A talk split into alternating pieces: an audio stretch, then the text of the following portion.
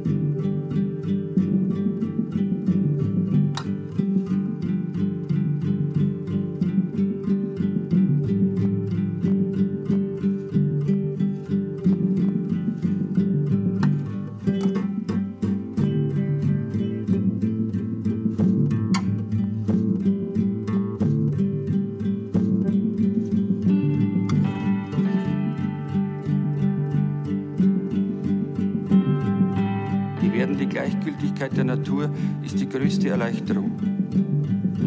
Ohne Entsetzen das Verschwinden des Frosches im Maul der Schlange gutheißen, stärkt die Sanftmut der Anarchie.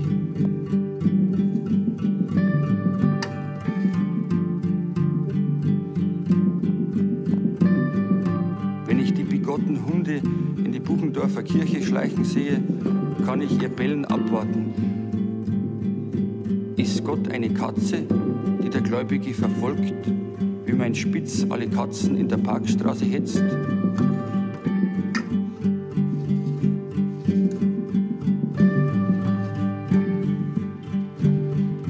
Und dass ich ein Mensch bin, weiß ich nicht vom Staat und seinen Verordnungen. Das weiß ich vom Glitzern auf der Donau. Das nicht wie eine Jugend etwas schöner, etwas erfreulicher, etwas hoffnungsvoller oder gar etwas länger hätte sein können, um ein Leben zu haben, das etwas mehr oder weniger ratlos, mehr oder weniger alles oder nichts akzeptiert und im Großen und Ganzen hell, sprich beleuchtet ist.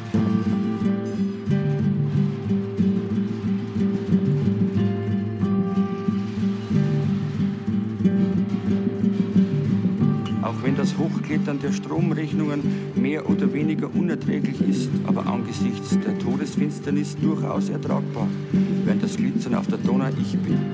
Die Stromrechnung ist ein Jamai und ein Oje. Das Glitzern auf der Donau bin ich. Herausgekrochen aus dem Schmerzensstall, der meine Mutter war. Herrgott, verzeih mir, waren ihre letzten Worte. Was für zwei grausame Irrtümer. Gott und Selbstmord.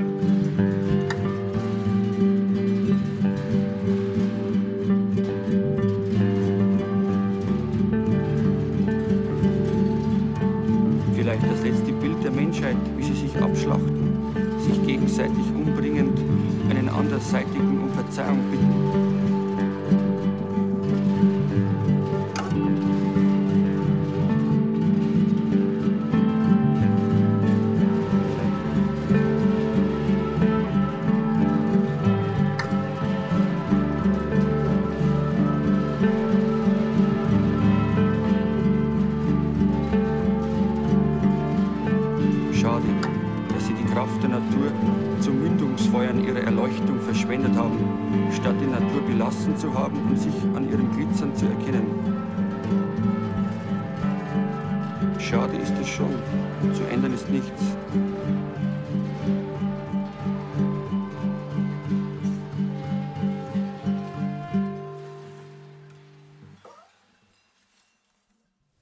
die, die, die Herren Künstler, Schriftler meinen immer, sie könnten parallel zum Leben, könnten sie auch sprachlich was packen, was man dem Leben entgegensetzen muss. Das stimmt nicht. Man fließt nur mit.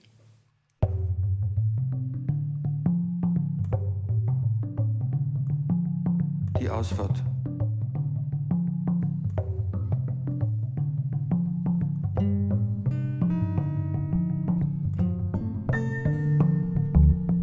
Vielleicht nicht mehr in schriftlicher Form, jedoch in Gedanken werde ich wieder auf den Speicher zurückkommen. Denn seine Dunkelheit, aus dem die helleren Gegenstände eines großen Durcheinanders schienen, und seine Verstecktheit werden mir immer wichtig bleiben.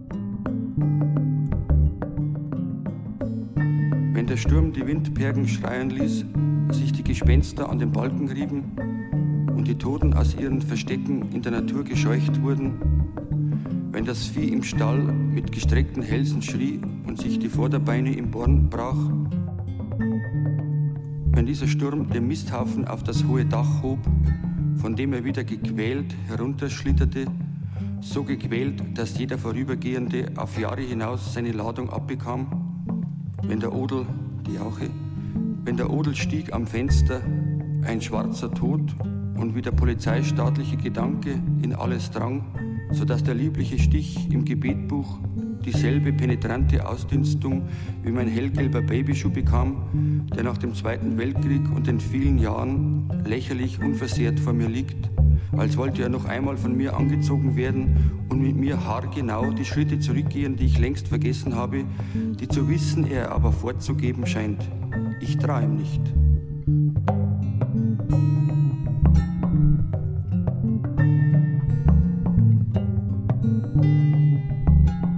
der Sturm, der die weißen Krallen der Angst aus dem Innern des Leibes durch die Haut stieß und sie sich außerhalb zu einem entsetzlichen Zurückkommen krümmten, wenn dieser Sturm in Regen überging oder ein Meter Schnee zurückließ, dann war ich sehr beruhigt.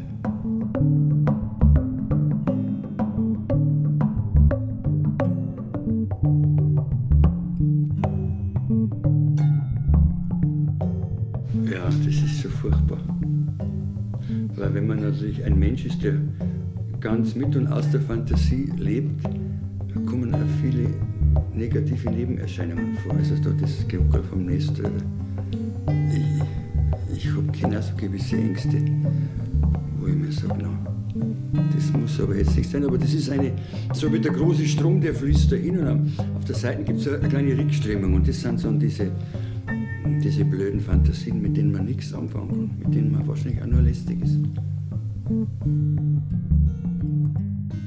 Wie erleichternd, keine fremden Mächte mehr um Hilfe anflehen zu müssen, und sei es nur das Hersagen lateinischer Vokabeln, die das Denken wie alles Gedachte so sehr verfremdeten.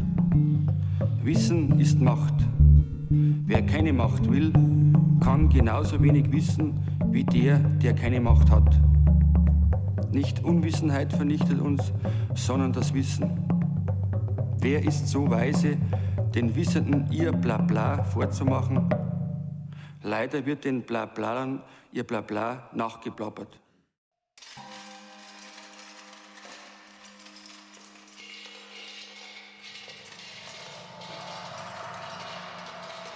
Leben wäre, wenn ich auf meinem beschriebenen Papier ein Butterbrot ist und da gingen die Flecken auf. Das waren die Spuren des Lebens und das andere schlaft natürlich alles über Sie sagen, über Verdauung letzten Endes, also spirituelle Verdauung, wo man e- Emotionen, man hat gut oder schlecht, dann überlegt man sich was. Und bis das alles in die in, Empfindungen ist auch noch etwas im Lebensbereich, aber bis das Innere empfindsam ist und dann zum Beispiel Sätze ausspuckt oder Bilder, die mich selber interessieren, weil ich glaube nicht, dass ich einer bin, auch wenn vieles ähnlich ausschaut, der sich wiederholt. Weil in der Präzision, da muss immer ein neues Feeling dabei sein, sonst schleift es nicht, sonst präzisiert es nicht. Das ist ja, wie Diamanten. Kaum bis drin, hübsch springt. Doch und das mache ich einfach zu gern. In der Früh wache ich auf, um, um vier oder fünf, kommt die Angst. Ne? In letzter Zeit kommt immer die saudumme Frage, so ganz automatisch, ja und was sagst du zu Gott?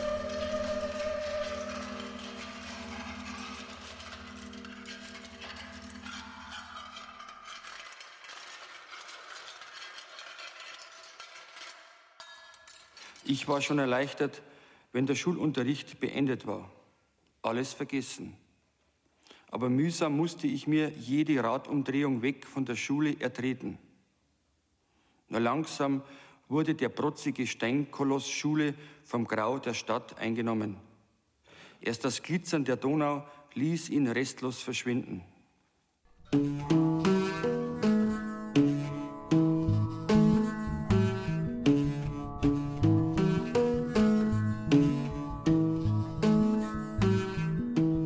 Weil mich das Glitzern der Donau durchhalten ließ, ist es ein Teil von mir. Kann nicht sagen, schade, dass das Glitzern nicht schöner war. Denn keine Erwartung auf ein schöneres Glitzern war in mir. Im Gegenteil.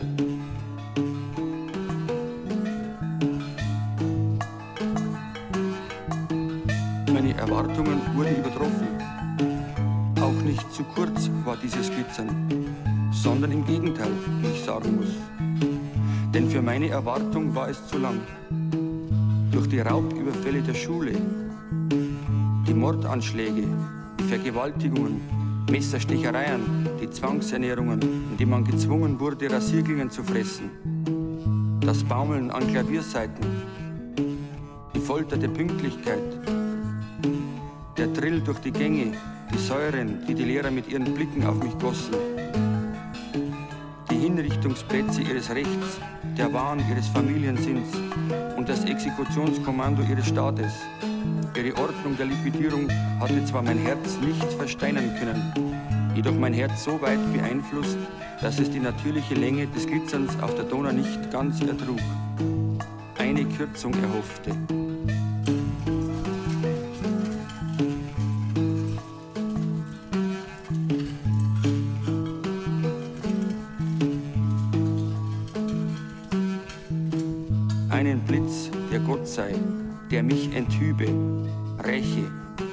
Auslösche, der ihnen ihre Foltern bekannt mache, an denen ich litt und die sie angeblich nicht kannten. Doch wegen eines schwachen Menschen verkürzt der Gott nicht das Glitzern auf einer Donau. Ich bin dann einfach weggegangen und habe auf die Donau geschaut, solange es mir Spaß machte. Ohne Hass und ohne Wohlwollen floss sie dahin. Sie floss immer an der Schule vorbei. Es macht ihr nichts aus, dass sie südlich von Deckendorf gestaut wird zur Stromgewinnung. Aber wer von der Stromgewinnung abhängt, der braucht kein Glitzern. Den Kindern macht es nichts aus, auf die Schule zu gehen. Aber wer von der Schulerziehung abhängt, schickt seine eigenen Kinder wieder auf die Schule. Zum Lernen brauchen sie Strom, damit sie später selber an der Stromgewinnung und all ihren Folgen beteiligt werden können und das Glitzern der Donau nicht brauchen.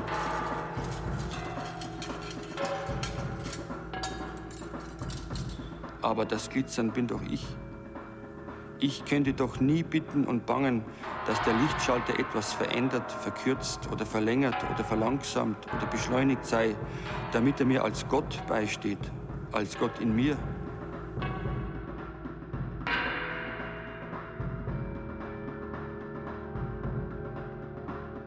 Leichter zieht dem Tiger das Weltall durchs Maul, als dass wir diese Idee fassen.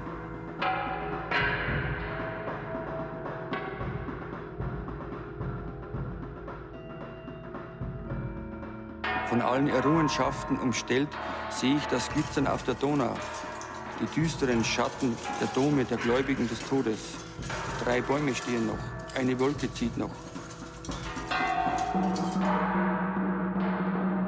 Also wozu gibt es Regensburg? Damit ich mir einbilden kann, ich überlebe, überlebe mich. Wohin fährt das Auto? Wozu läuft der Fernseher? Jede Antwort ist originell, weil sie von der Wahrheit so weit entfernt ist wie die verkrüppelten Antworten eines Idioten oder der Kunst, deren Maß uns zum Lachen oder Weinen reizt. nach Ort und Lage der Verkrüppelung. Verletzungen am Unterleib sind eben lustiger als solche des Kopfes. Kindsköpfe seid ihr in der Hand von Verbrechern. Ihr lasst das Verbrechen an euch geschehen. Unschuldige wollt ihr sein.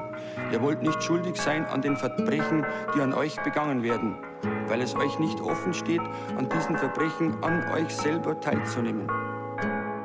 Was stellt ihr diesen Tatbestand mit eurer Unschuld zu?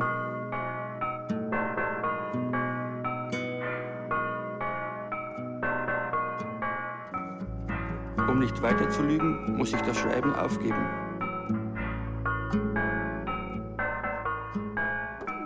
Der Satz tut gut, aber nicht mir. Das, das habe ich mir ganz leicht vorgestellt, das Leben.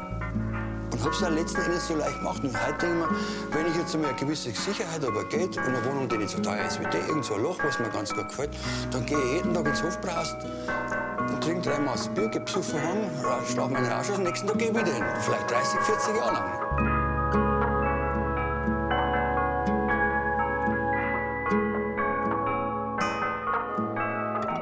Aber in der Nacht, da eure Verbrecher die Waffenarsenale öffnen und ihr leicht angetrunken ins Auto steigt und morgen einen Tag mit etwas weniger Müdigkeit erwartet und einen kleinen Teebeutel in eine Tasse Wasser haltet, das ein dem Völkermord gleiches Atomkraftwerk erhitzt hat, in der Nacht, in der die Verbrecher euch ein paar Erleichterungssterne in die Hand drücken, möchte ich weglaufen.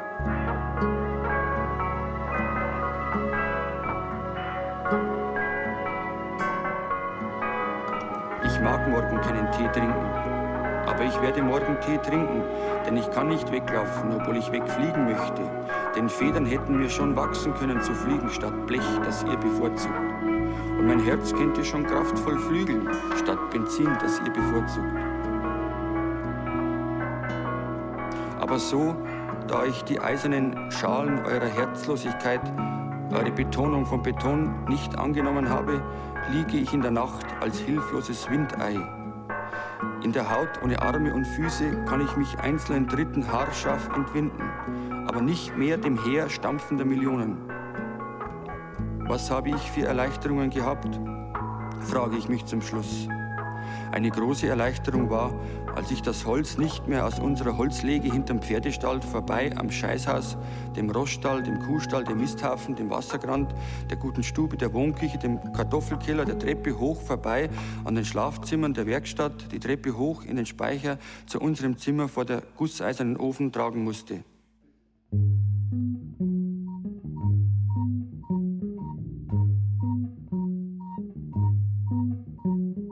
Denn als wir im Hasenstall in der Holzlege keine Hasen mehr hatten, kam der Hasenstall auf den Speicher und wurde mit Briketts gefüllt und das Holz an die Zimmerwand geschichtet. Eine Erleichterung war, als die Häsin verreckte, die die letzte war, als sie vom Hinterteil her verfaulte. Eine Erleichterung war, als wir auf dem Speicher einen Ausguss in die Dachrinne bekamen und ich das Wasser in zwei Eimern nur noch hochtragen musste, aber das Dreckige nicht mehr hinunter kindische, gleichgültige Erleichterungen. Wozu fünf Minuten gewinnen, wenn das Glitzern auf der Donau seine Zeit hat?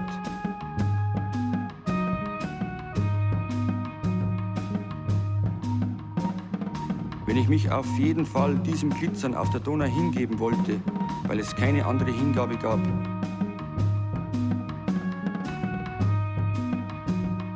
Erleichternd war, wenn nach dem Nachmittagsunterricht meine Oma auf dem Habe mit ihrem Laternchen im schwarzen Schnee stand und fragte, Herbert,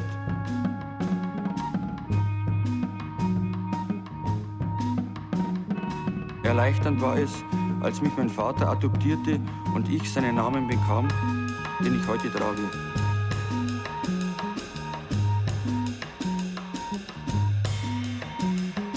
Darauf gingen wir auf den Fasching, er im roten Wollkleid. Wir tanzten. Am Morgen ging ich zum Bahnhof. Dem Unrat im Kopf, den Kampf ansagend, erhob sich rot die Sonne über München.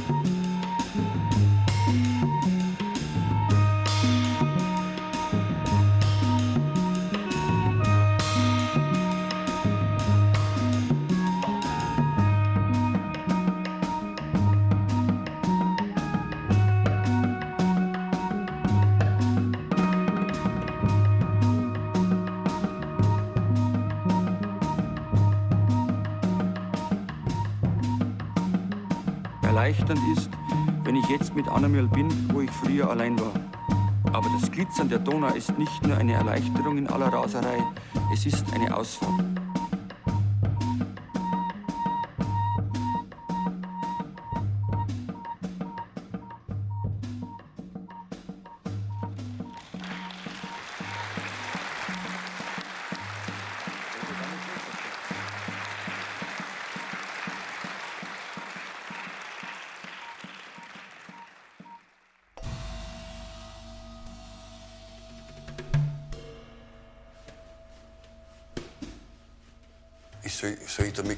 Brust rumgehen und sagen, schaut her, ich bin der Achternbusch.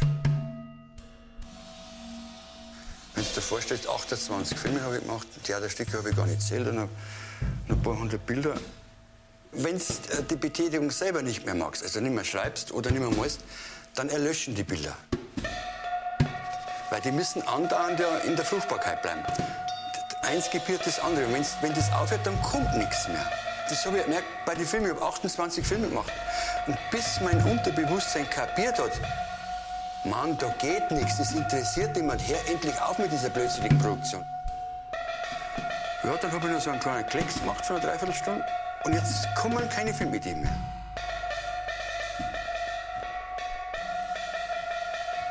Das ist, das ist mein Glauben, weil das geht nicht mehr. Und es würde genauso mit dem Malen und mit Schreiben gehen. Naja, was heißt Gesamtwerk? Was heißt früh? Ich wollte eigentlich ein Künstlerleben führen, das beendet ist, bevor mein natürliches Leben beendet ist. Weil ich kann mir den Albtraum vorstellen, dass ich zum Beispiel ein Theaterstück oder noch schlimmer einen Film in Arbeit habe und wer abgerufen. Wer macht es dann zu Ende? Ewiges Gewurstel. Also ich hoffe, dass ich die Souveränität habe, vorher aufzuhören. Aber so ich mich kenne, wird es nicht so geschehen.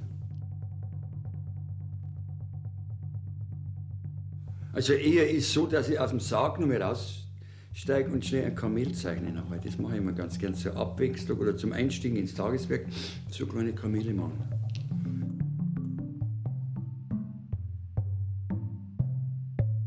Der Mensch ist ja auch so wie das Tier am liebsten einer, der nie merkt, dass es ihn gibt und dann stirbt er halt.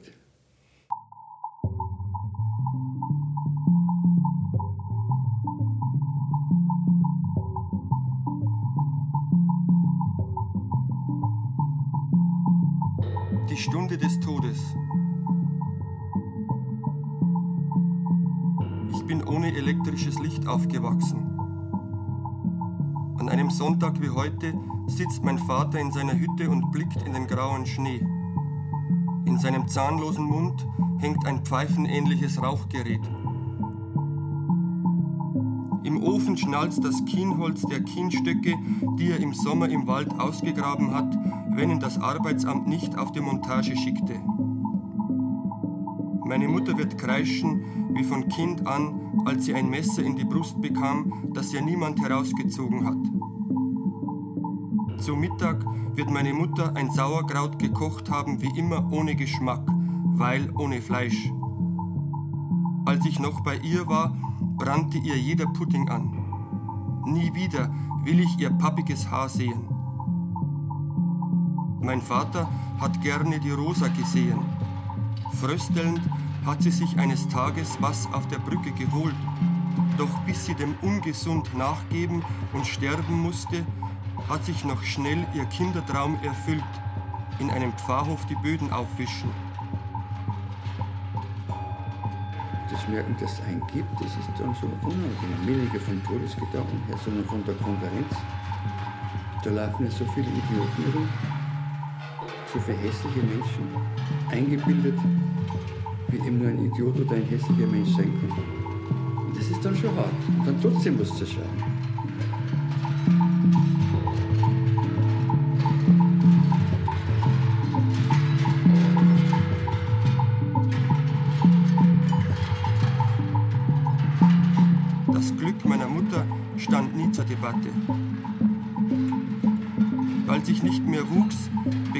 Den Spitznamen ein Meter groß. Ich ahne, und ich, ich weiß nicht, ob die Wissenschaft das schon weiß, dass sich die Synapsen untereinander unterhalten, ohne dass diese Gespräche da oben in unser Bewusstsein vordringen. Das, ist ja, das wird ja die größte Gemeinheit. Das ist mir ganz schlecht gegangen. Dann habe ich gesagt, jetzt wenn da oben nichts runterkommt, dann bringe ich mich einfach um, weil ihr müsst es mit mir abverrecken. Die Stunde des Todes.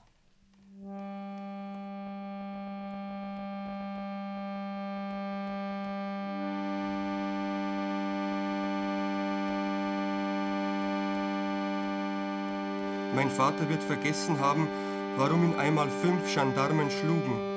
Er hatte mich mit in den Wald genommen, hatte sich in die Erde gegraben und mich am Abend vergessen, weil ich unter einem Tenling schlief, als er sein Werkzeug einsammelte und nach Hause ging. Der wird schon zurückkommen, sagte er seiner Frau.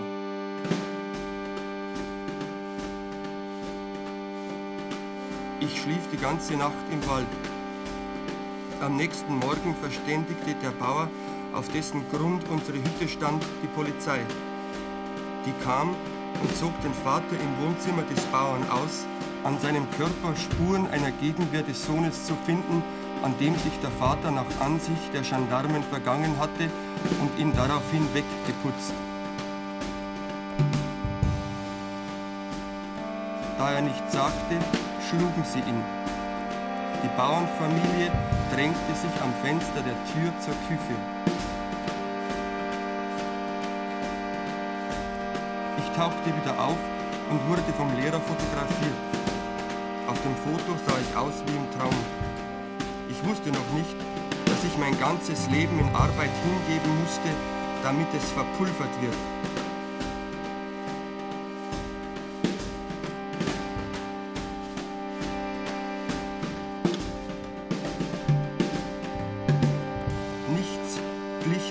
Der Hilflosigkeit des Geästs unseres Apfelbaums an Verworrenheit. Doch manchmal kam mir Buben das Speiben vorm Grausen und ich erholte mich bei den Haseln am nahen Wald.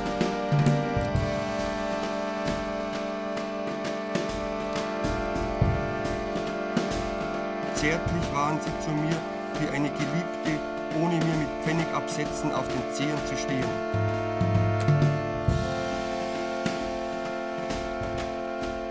In meiner Jugend gewann nur das Geschlecht an Größe und war kaum noch vor der Öffentlichkeit zu verbergen. Meine Ohren wurden voll vom Knistern leer gerauchter Zigarettenschachteln. Hatte mich je jemand gefragt, nach welcher Bereicherung der Gesellschaft mir zumute sein könnte? Eine Kraft bog sich und bog sich in mir wie ein Flacheisen. Ich musste mich krümmen, den Krümmungen des Eisens in mir Platz zu machen. Mein Kopf verstand das nicht. Der Kopf ist ein Fremder und gehört dem jeweiligen nicht. Ein Wille ist immer da, und wo man dich hinneigt, ist auch was, denn wir sind ungebildet von Geburt an.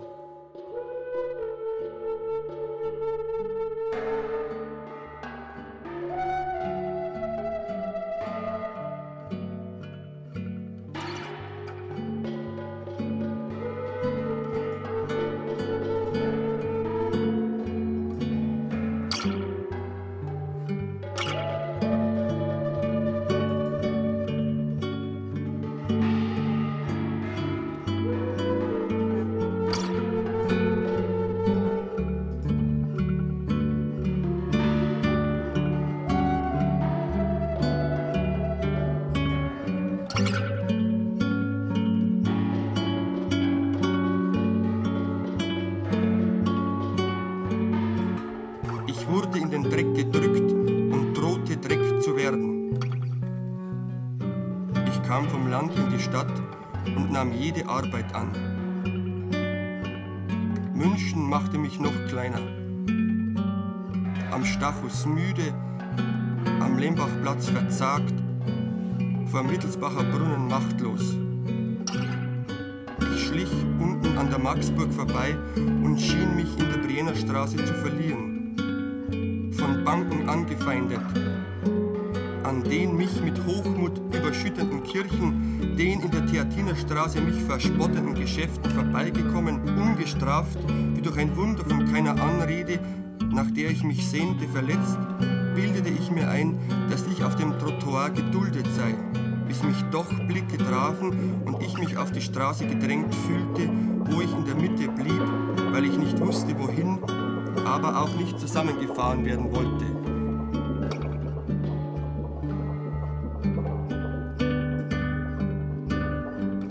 Hand in der Hosentasche hielt ich den Stundenlohn. Ich musste das Geld in keinem Lokal ausgeben. Mein Geld schrie nicht, lass mich aus. Wenn ich mir wieder beim Räucheronkel Wurst für zwei Semmeln kaufte, wenn ich sowieso keinen Durst hatte, ich konnte in der Wärme mit Winterschuhen zufrieden sein. Meine Hose hielt sich länger.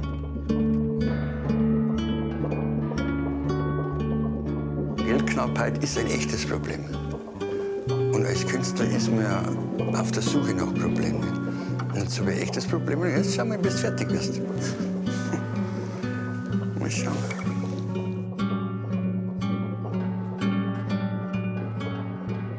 Ich sonderte mich durch diese Überlegenheit ab. Mir war es ein Vorteil, dass ich der Menschheit in der Dienerstraße unbekannt war. Ich spürte ein Recht dadurch, dass ich mit den schmerzenden Fingerknöcheln eines Hilfsarbeiters den Zeitlauf nicht mitbestimmte.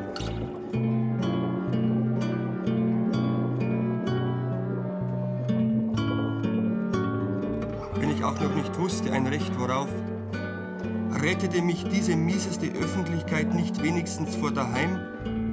Nur nicht im Bett liegen, um dann nicht zu wissen, an welches Mädchen denken bei der Onanie.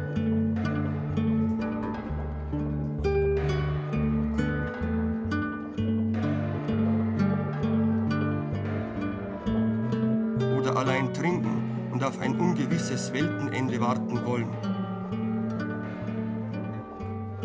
Ich hatte nicht einmal so viel Kultur, dass ich um ein Mädchen werben konnte, wenn vor mir ihr Arsch die Hose spannte.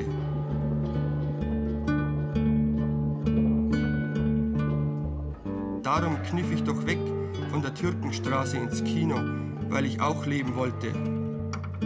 1327 Mal bin ich im Kino gewesen und nicht annähernd oft bei Frauen gelegen. Alle Frauen, mit denen du schläfst, werden sowieso zum Vorspiel einer nie gegebenen. Von Frauen taucht später nichts auf, als die Veränderung, die sie an dir bewirkt haben, rascheres Altern.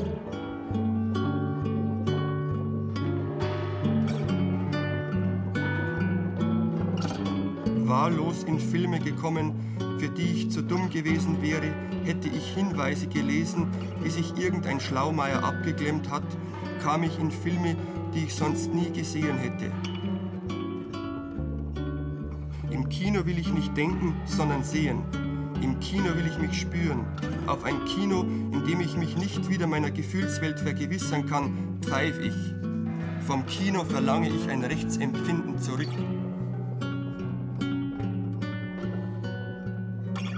Zur Erhaltung meines Lebens war immer das Kino nötig. Zu viel ist mir in die Träume abgewandert.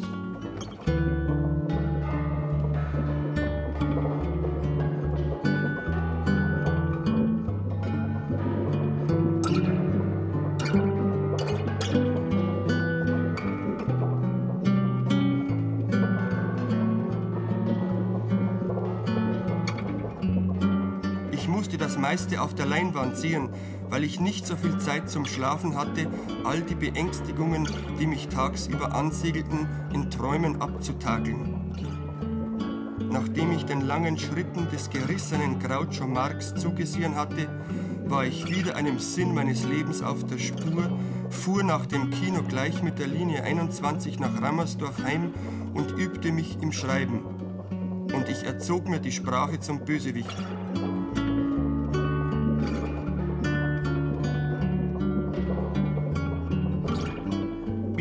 War ich nichts als ein altes Friedhofsgespenst auf der Welt gewesen. Ich musste mich rühren, wenn mich schon niemand berührte. Ich wartete nicht, bis irgendjemand ein Wort über mich verlor, damit es mich überhaupt gab. Ich hatte keine Wahl und brauchte deshalb kein Gewissen. So bog ich von dem krummen Eisen in meiner Brust etwas nach außen. Über meine Bücher lernte ich neue Menschen kennen, mit denen ich nicht reden konnte. Ich fing in der Gaststätte Leopold zu trinken an und forderte sie ebenfalls dazu auf, damit ich ihnen ungehemmt zuhören konnte. Heute weiche ich auch nüchtern keinem Argument, wenn ich eindeutig fühle, dass es Mist ist. Rigoros bediene ich mich dessen, was in mir steckt. Das waren die Filme im Türkendolch, die mich in meinem Daseinswahn gestärkt haben. Auf dem Totenlager oder unter irgendeinem Auto, soweit das Hirn nicht ganz zerfetzt ist, werde ich Bilder aus der barfüßigen Gräfin von Mankiewicz sehen. Und wenn die letzten Wellen aus meinem Kopf weichen, oszillieren sie hoffentlich noch irgendwie Bilder aus der African Queen von John Huston. Catherine Hepburn möge dann bitte noch einmal zu Humphrey Bogart Charlie sagen.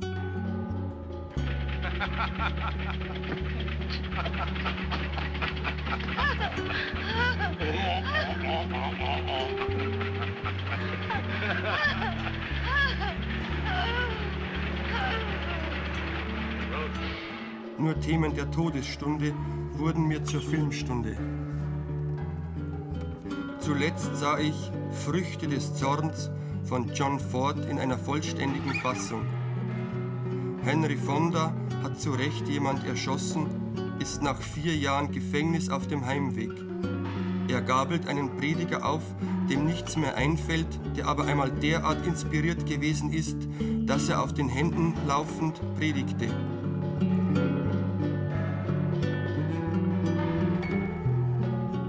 Lange das dauert, bis sie im Finstern eines zwangsgeräumten Hauses ein Zündholz anzünden. Wie lange das Zündholz allein zu sehen ist. Wie lange es dauert, bis aus dem Stockdunklen ein Gesicht kommt. Du denkst, dass sie alle tot sind.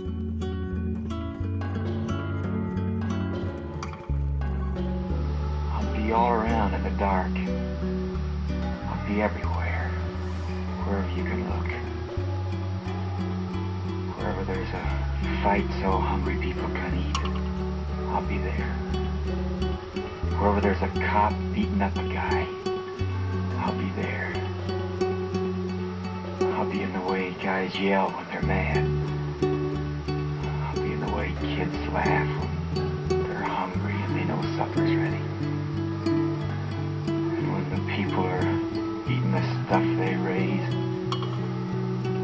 In the houses they build,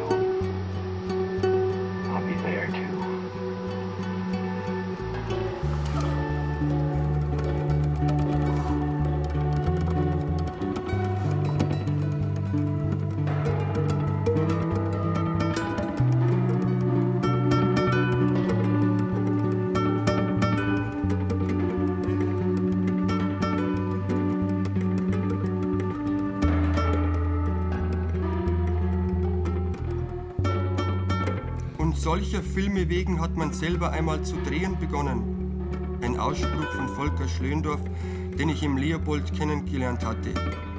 Eines Tages trug er mir eine Rolle an, einen betrunkenen Schullehrer durfte ich spielen. Ich durfte bei einem Leichenschmaus dirigieren. Ich durfte der verunglückten Hauptdarstellerin, die in mein Dorf kommt, Schnaps anbieten. Ich durfte ihr nachsehen, als sie mit einem anderen weggeht. Ich durfte vor der Kamera verzweifelt sein. Meinen eigenen Text durfte ich sagen. Ich durfte auf dem Wirtshaustisch schlafen. Vom Zündholzstreichen aufgeweckt, durfte ich in Abänderung zu ihr sagen, da bist du ja wieder. Und als mich die Wirtin von ihr wegzerrt, sagte ich eigenständig, Sie halten es aus. Ja, aber wann soll man sterben, gell? Das ist schon eine Frage. Wann soll man sterben? Früher hat es Leute gegeben, die haben genau gewusst, wann sie sterben. Ich weiß von einem, der, der war Bäcker, also sein Brot gemacht in Mitraching. Um halb sieben ist er zum Frühstück gegangen. Und die anderen haben, haben einen Laden aufgemacht, dann ist er gestorben. Der hat sein Brot noch gebacken, ist gestorben. Hat nicht gern gar nichts, hat keinen Fahrer braucht, zack. Da gehabt, umgerutscht. Die haben es nicht gewusst. Reinhard Hauf, der sich aus dem verunglückten Auto erst in der Nacht befreit hat, der mich auf der Straße aufliest, darf ich eine völlig neue Biografie erzählen, mit der ich mich sofort identifiziert habe. Nämlich, als ich ein Kind gewesen bin, hat mir meine Mutter jeden Tag die Schultasche zur Schule getragen. Bis vor das Portal hat sie mir die Tasche getragen. Die anderen Schüler haben mich ausgelacht, aber ich bin gescheit gewesen. Meine Mutter hätte mir auch die Geigen zum Geigenlehrer getragen. Dann könnte ich heute geigen. Aber in meiner Lage, die Geigentöne finde ich nimmer. Die sind ja nicht vorgegeben, die Geigentöne. Jetzt ist der Schnaps meine Geigen. Oder besser, ich bin dem Schnaps seine Geigen. Der spielt auf mir. Aber der bringt einfach zu wenig raus aus mir.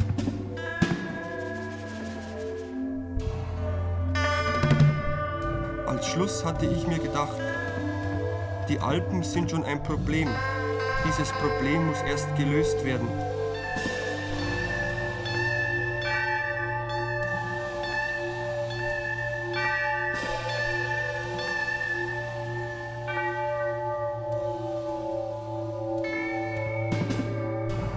Solange es hohe Berge gibt, glaube ich an keine Gerechtigkeit. Wie es wieder stinkt, wie es immer stinkt in den Bergen. Das Unrecht stinkt, wo es kann. Das ganze Gebirge ist erkaltet. Kein warmes Tal ist da.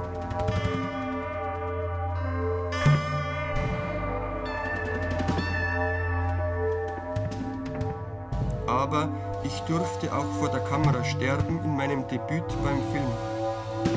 Die Hauptdarstellerin hatte so ein echtes Weinen in ihrem Repertoire, dass ich nach der Szene sofort in die Garderobe lief und selber weinte, denn ich konnte mir nicht ausreden, gehört zu haben, was Menschen je hören wollen, nach ihrem Verscheiden das Weinen der anderen.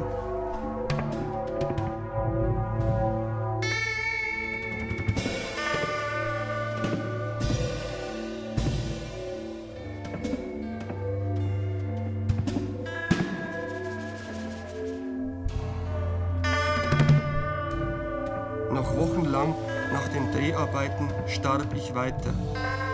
Ich meldete meinen Tod beim Pfarramt an.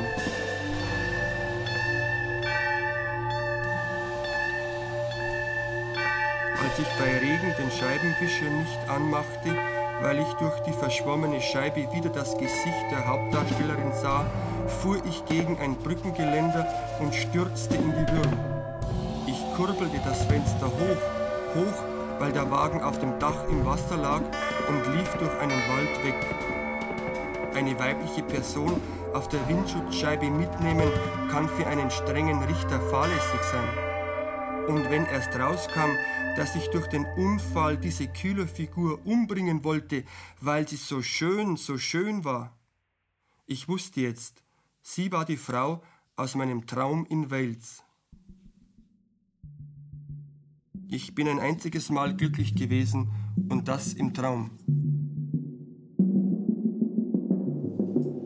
In der Nähe von Llangollen in World's End träumte ich vor Jahren allein im feuchten VW-Bus, dass ich mit meiner Geliebten gerade einen Autounfall hinter mir hatte und jetzt gleich im Hospital aufwachen würde. Ich wagte nicht, die Augen zu öffnen, denn ich war zwar am Leben, aber sie,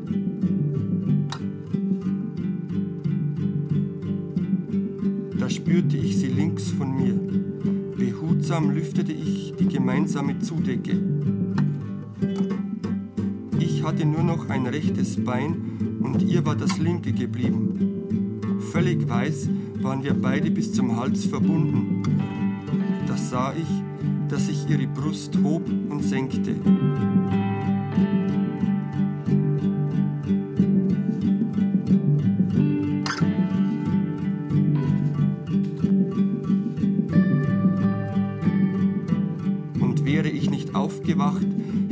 Vor Glück geweint. So habe ich nie vor Glück geweint, nur aus Unglück und das zweimal. nachdem ich tot auf der Straße gelegen und in den Himmel gestarrt und als ich den Drehort verließ, wo mir die Hauptdarstellerin jeden Abend vom Trinken abbriet, um dann mitzutrinken. Glück ist nur einen Atemzug vom Leben entfernt, aber du weißt nie, sollst du als nächstes ein- oder ausatmen, damit du es hast.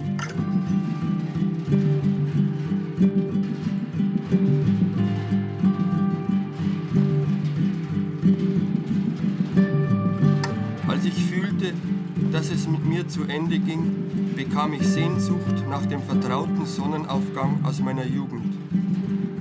In der Stadt verstellten mir die Häuser die Sicht und der Dreck in der Luft nahm der Sonne allen Glanz. So fuhr ich zu meinen Eltern. Mein Vater führte mich ohne ein Wort der Begrüßung durch den Hausgang in den Keller, der in den Hang gegraben ist.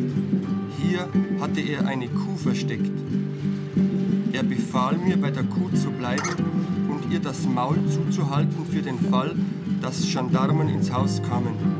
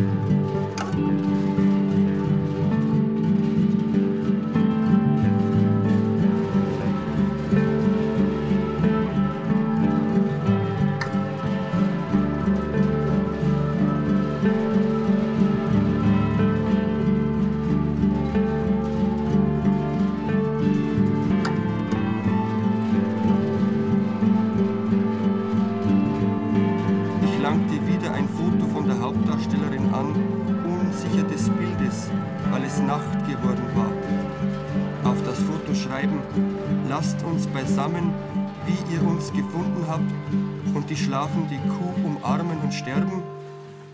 Da pochte die Polizei an die Kellertür. Ein Lichtkegel fiel zu uns herein und verschwand wieder. Von draußen hörte ich, dass die gesuchte Kuh als besonderes Kennzeichen nur ein Ohr hat. Ich tastete, diese Kuh hatte zweifelsfrei zwei.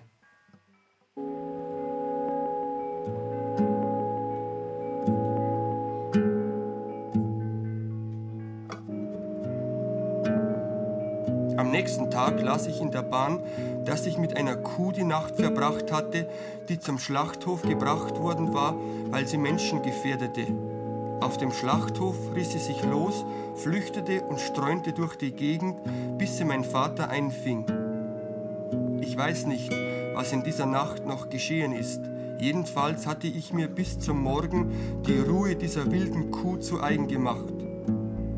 Ungläubig musterte ich die Hütte im grellen Licht, wie das Holz der Fensterstöcke faulte. Meine Mutter würde man bald mit den Füßen voraus raustragen. Und hier sollte ich im Alter leben? Ich hätte Filme gemacht, für die es dann keine Vorführgeräte mehr gab. Ich hatte wieder eine jener Nächte hinter mir, nach der ich immer eine Strecke meines Lebens voraus wusste.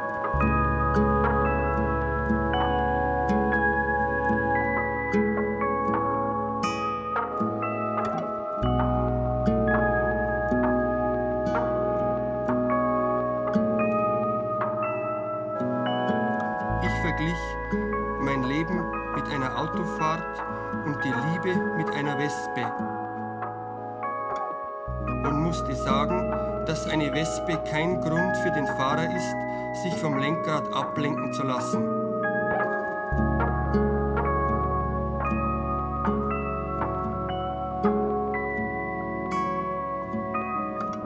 Notfalls muss der Fahrer sogar einen Stich in Kauf nehmen, denn ein Grund zur Beeinträchtigung der sicheren Führung des Wagens kann nämlich eine Wespe keineswegs sein.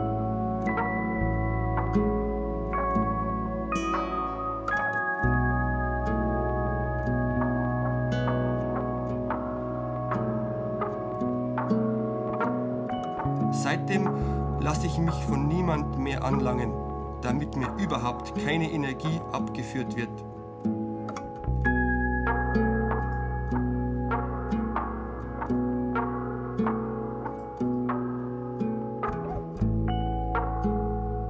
Wie ist mein Gesicht bei der Niederschrift dieses Essays im Laufe eines Tages verfallen?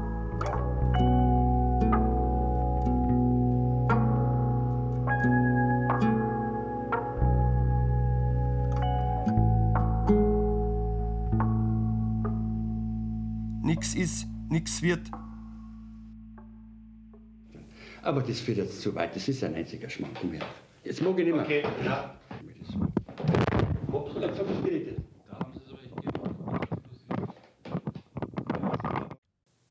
Herr Achternbusch, wie heißen Sie? von Andreas Ammer, Micha Acher, Markus Acher und Chico Beck. Mit Herbert Achternbusch. Percussion Günther Baby Sommer. Realisation und Komposition Andreas Ammer, Micha Acher, Markus Acher und Chico Beck. Ton und Technik Nico Sierich.